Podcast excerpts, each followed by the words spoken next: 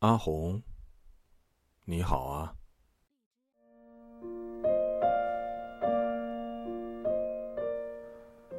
少年时代对我影响最大的两部电影，分别是《海上钢琴师》和《甜蜜蜜》。前者呢是浪漫的寓言故事，海洋、钢琴、废弃的游轮，朦胧且梦幻，让人忍不住沉迷在关于孤独的幻想里。后者则很写实。时代变迁，人们为了生活背井离乡，招数用尽，最后成为一片浮萍。这是难以回避的问题，总能把人拉回现实。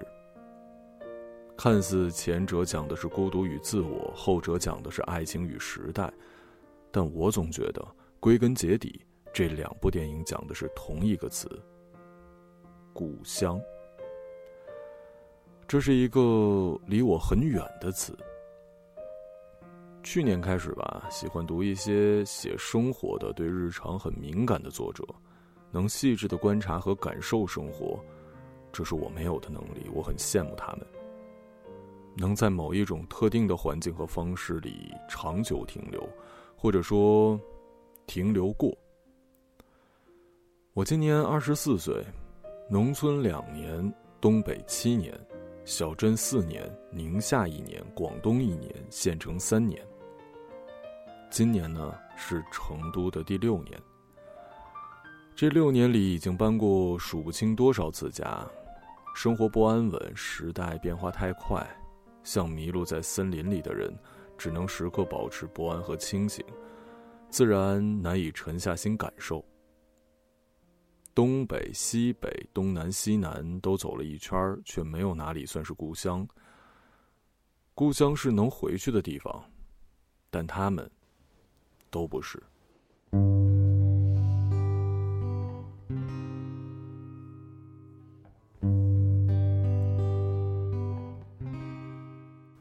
有几年也把希望寄托在人身上，可走得越远，越发现每个人都有自己的路，走到岔路口，终究要分开的。尽管每个人在不同阶段会拥有不同的人、不同的生活，似乎很精彩，有很多可能性，可事实是，没有哪个人和哪种生活真的属于谁。人始终是世界的过客。没有长久停留的生活经验，也就缺乏安定的能力，所以我至今仍在飘荡，甚至没有勇气落地。就像是电影里的一九零零，始终没有勇气走下那艘困住他的船，去看看真正精彩的世界。很多年里，我都很孤独，觉得自己是病人，所以有了风镇。那个总在我文章里出现的多风多雾、有森林、梯田、高山、嘉陵江和无数想要逃离的人的地方，它是我记忆里的许多小镇的集合体。这个虚构的地方成了我的故乡。一开始，它只是一个花田和草地，有风吹过，蒲公英漫天飞舞。在那些难以抵挡不安的时刻，我可以在那里自由的呐喊。奔跑、哭泣。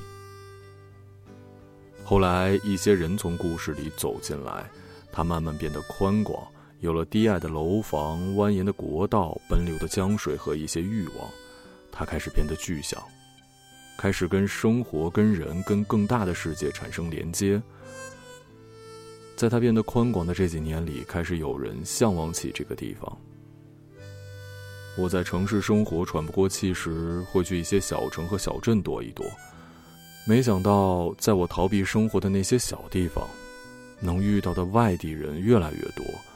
我才渐渐的意识到，过去几年也许唤醒了很多，也让很多人得了和我一样的病。我开始试着理解更多的人。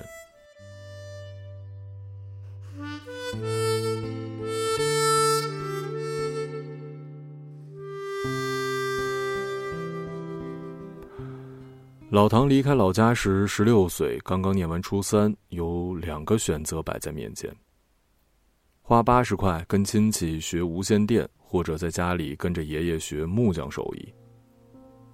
但他心里有一团火，最后选择了第三种，出远门卖力气。那几年，老家的年轻人你追我赶的奔向大世界，最多的有两个地方：东北和广东。这大概也是两种思维吧。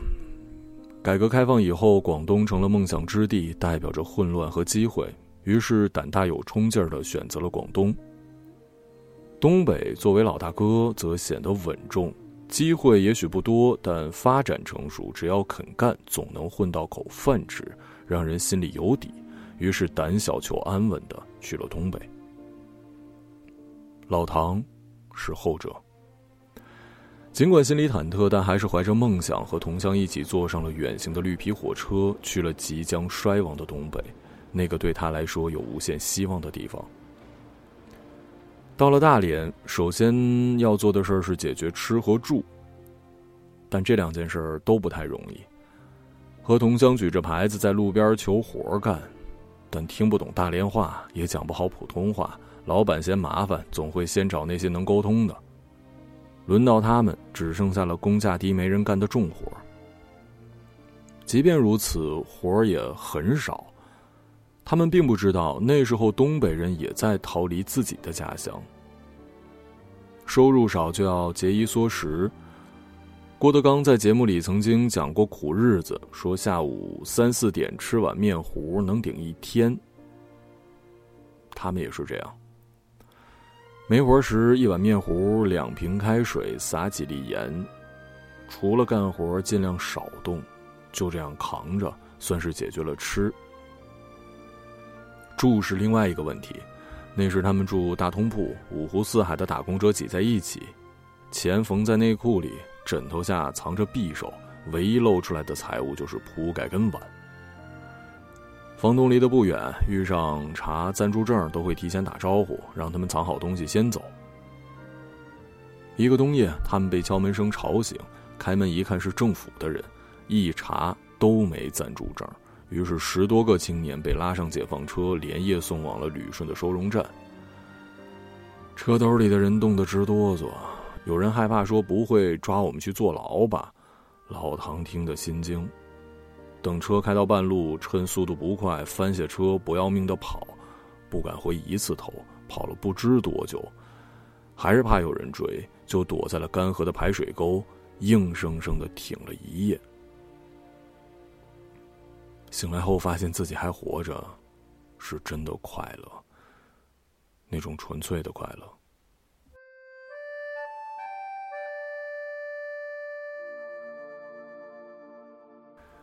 不久之后，他写了离家快一年后的第一封家书，纸上有泪痕。一个月后，爷爷回信讲了家里的近况，最后说要勇敢落地生根，不要跑回来。他拿着信，不知该笑该哭，只觉得心里空落落的，不知何去何从。这种空，在三十多年后变成了另一种空。后来留在了大连，学了手艺，终于有条路可走。然后结婚生子，十年后又因为在哪儿买房的事儿吵到离婚。我妈想留在大连，她想回四川。他们是两种人。再后来有了新家庭，去过成都、宁夏，去了广东，攒下一些钱，几套他们很少住的房子，最后留在了西藏。仍然是家里走得最远的人。今年夏天，我陪老唐回家体检，他在医院里安静的像个老人，不会流程，小心翼翼的样子又像个孩子。我才意识到，他真的快老了。我要工作，着急回成都，于是他体检后一起回镇上祭祖。爷爷去世快十年了，他烧着纸，笑着对墓碑讲。这几年运气不错，他说娃儿都长大了。然后他沉默，低下头，肩膀颤抖，没有一点声音，直到坟前的火星完全熄灭。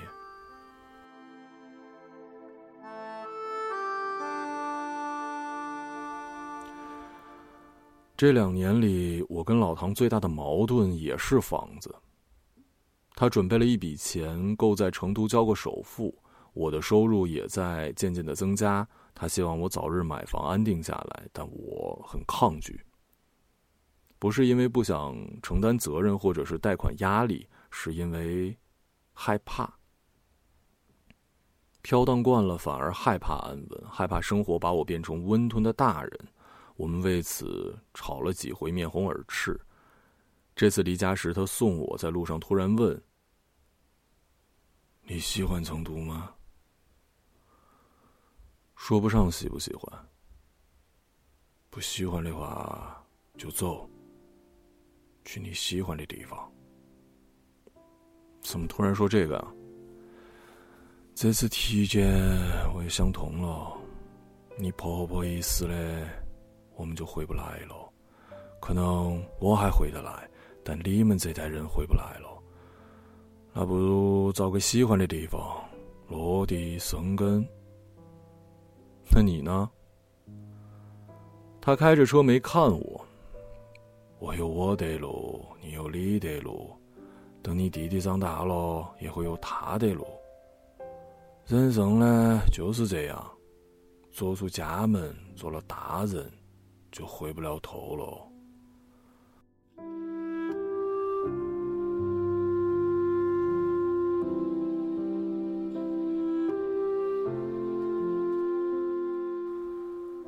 不久后，他回了西藏，路上发了条朋友圈，一条铺满雪的国道，配文是“出发”。他也许很喜欢那里，我常常想起他那天的话，我才知道他在坟前的眼泪里原来也有我。我们一直是一样的，我们得的是同一种病。刚到成都那两年，很多个晴朗的夜晚，我在街头巷尾游荡，一是因为想看看成都，二是因为当时女友喜欢散步。我们那时候都是穷学生，买两杯饮料，漫无目的的散步聊天随意找家馆子解决晚饭，是最有意思也是最省钱的约会。因为我们有说不完的话题，而眼前的一切都是新鲜的。起初我的大男子主义作祟，觉得这种约会有些寒酸，倒是他安慰我说能在一起就好。他说散步。是很纯粹的运动，不需要路线，不需要装备，甚至不需要同伴，但体感独一无二。走在人群里，感觉自己像海里的浪花，走累了坐在路边歇一歇，又像一座岛屿。你闭上眼睛试一试。我闭上眼，仍然无法把自己跟浪花和岛屿联系起来。但想象着独自在海上漂流，一种辽阔的安宁，的确和散步时很像。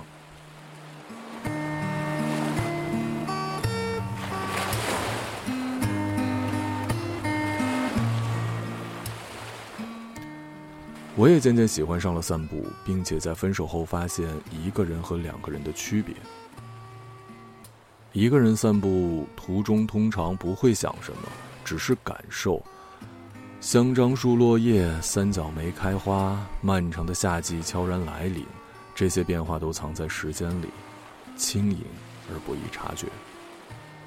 自有其流逝的节奏，难免有一种淡淡的寒意。但两个人在一起，注意力向外，眼前的城市具象的流动起来，步履匆忙、眼神疲倦的工人，巷子里打哈欠的站街小姐。小摊边玩手机的老板，结伴而行的学生，日头下城市运转着，年轻面孔们行迹井然，代表着某种难以改变的生活秩序，而我们，在秩序之外，自得其乐，又因为有人作伴，有了些暖烘烘的热气，不至于被荒凉淹没。分手后那两年，我一个人走了很多没走过的路。可以在路上短暂的逃避生活，逃避那种无法落地的轻盈，却难免总是在路上想起他。于是又渐渐放弃了这项爱好。今年忽然流行起了一个词，叫做 “city walk”，城市漫步，在街头随意的走，走到路口再决定下一段路的方向，也就是瞎溜达。这种活动引起过一些争议，因为被博主们包装过后，听起来像一群无所事事的城市青年，装模作样的端着咖啡，享受虚假的自由，颇为小资且刻意，像一群内心空虚且虚荣的利己主义者会做的事儿。散步本身是有趣的，偏见的原因大概主要是在于它的形式感。交钱逛街已经很离谱。成都甚至有筛选年龄、职业和照片的街头漫步活动，过于离谱。但后来我发现，本地青年通常不会参加这种活动，他们是组织活动并收费的。就像生活在高原的人不会为天空的蔚蓝而欢呼，只会站在路边销售氧气瓶。我知道，参与这种活动的人里有纯粹热爱的，有标新立异的，有心怀不轨的。但还是忍不住想，更多的会不会是茫然的跟风走？这些和我一样背井离乡、无所依附的人，并不是想走在前面，只是害怕被抛弃。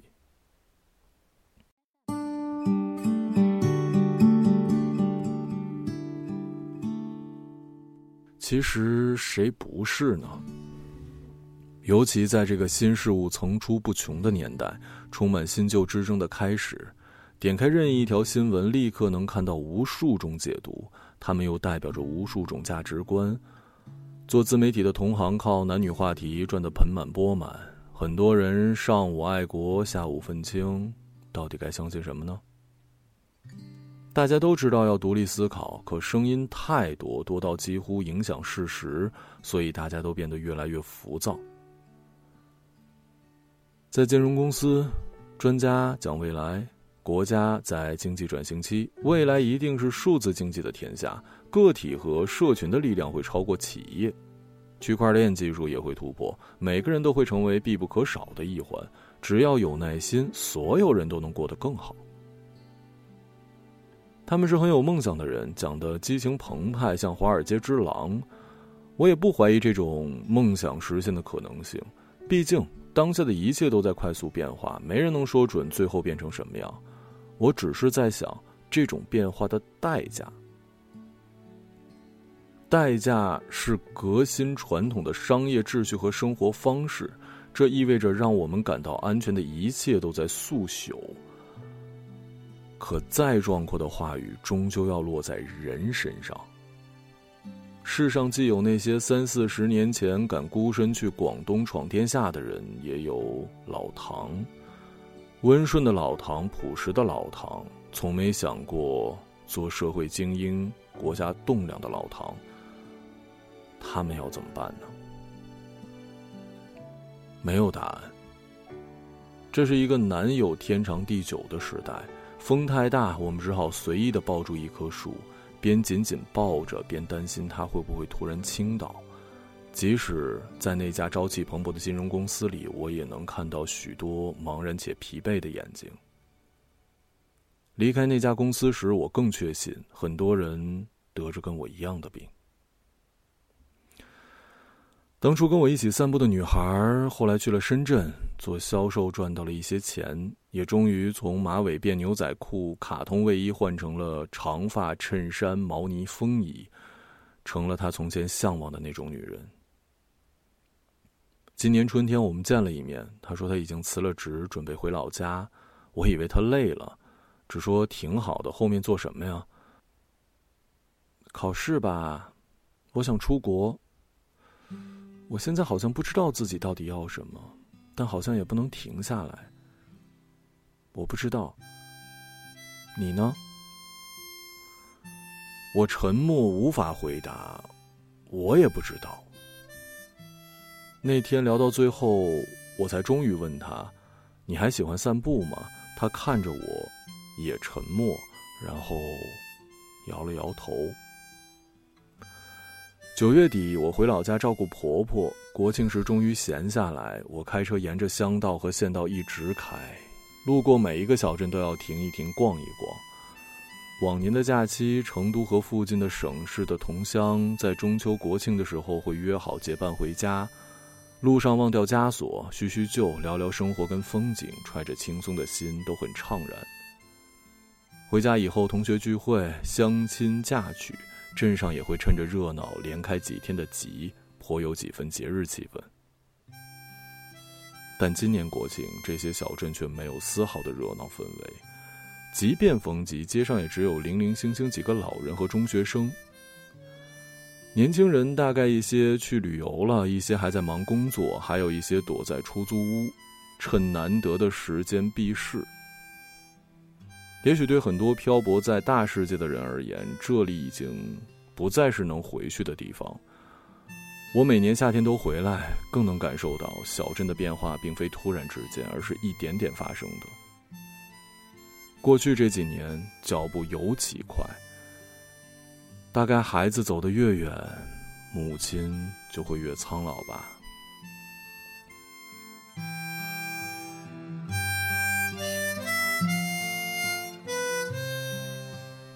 临走的前夜，我像小时候在镇上生活的那几年一样，抱着凉席和棉被爬上了楼顶，躺在星空下。那天我又看了一遍《海上钢琴师》和《甜蜜蜜》。最打动我的画面仍然是从前的两处。一九零零坐在船舱，沉默的望着玻璃外辽阔的海洋，沉默的对视着自己的一生。后者结尾处。李翘和李小军在异国他乡的街头重逢，电视上播放着邓丽君去世的消息。从内地到香港，香港到美国，身边的人来来往往，时代的风向变了又变。几十年过去，两只飞了一辈子的鸟终于在这一刻落地。看完电影，手机也快没电了，于是又放了会儿歌，朴树在歌里唱。世界在雾中，那些人说着“来吧”，就不见了。